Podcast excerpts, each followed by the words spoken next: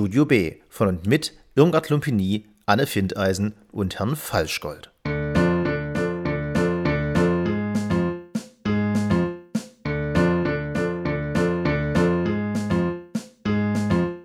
Heute, Herr Falschgold hat tolle Neuigkeiten.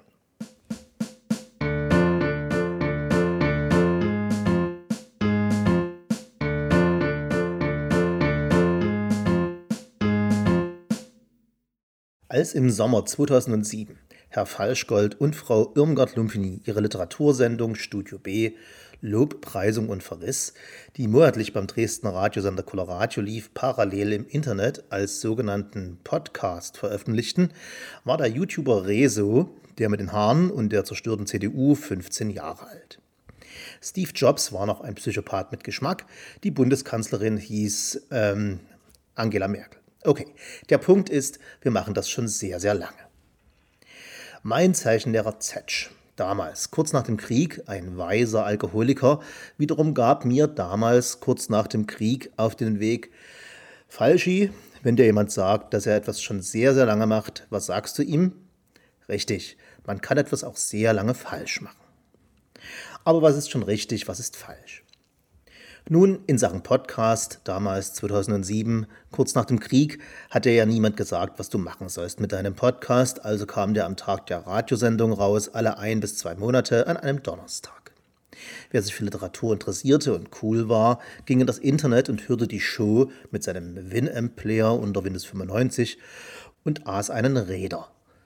Danach ging es in die Schule, barfuß, auch im Winter. Wir hatten ja gar nichts. Heutzutage, wo selbst die Bundeskanzlerin einen Podcast hat und auch der alte Zetsch im Altersheim den auf seinem Handy abonnieren kann, haben sich die Hörgewohnheiten so weit etabliert, dass man sagen muss, einen Podcast alle ein bis zwei Monate veröffentlichen ist Quatsch. Podcast-Episoden will der aufgeklärte Literaturfreund einmal die Woche hören, und zwar immer am gleichen Tag. Und weil er manchmal einfach nicht multimedial unterwegs ist, will er die Wahl haben, unseren sonoren Stimmen zu lauschen oder das Transkript zu lesen. Es macht ja heutzutage eh jeder, was er will. Und so sei es. Künftig kommt Studio B jeweils am Sonntagmorgen in euren Podcast-Player. Natürlich wird das keine Stundensendung, wir machen ja noch was anderes als immer nur lesen, lesen, lesen und an die Leser denken.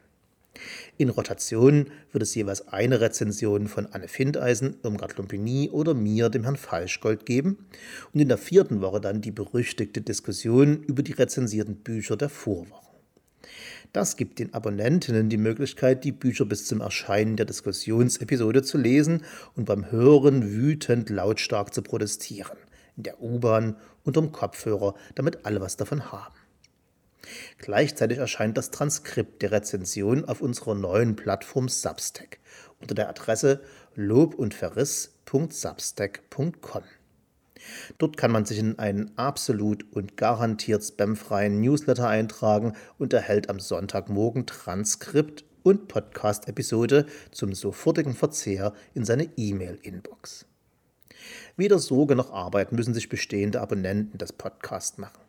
Die braucht das alles nicht zu interessieren, für sie ändert sich nichts.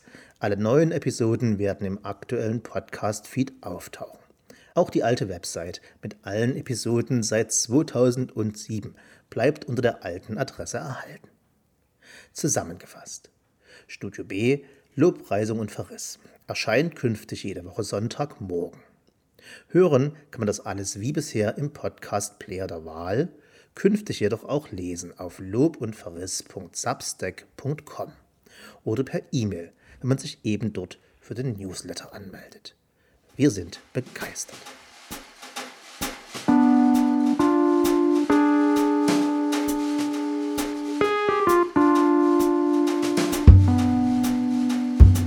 Das Studio B.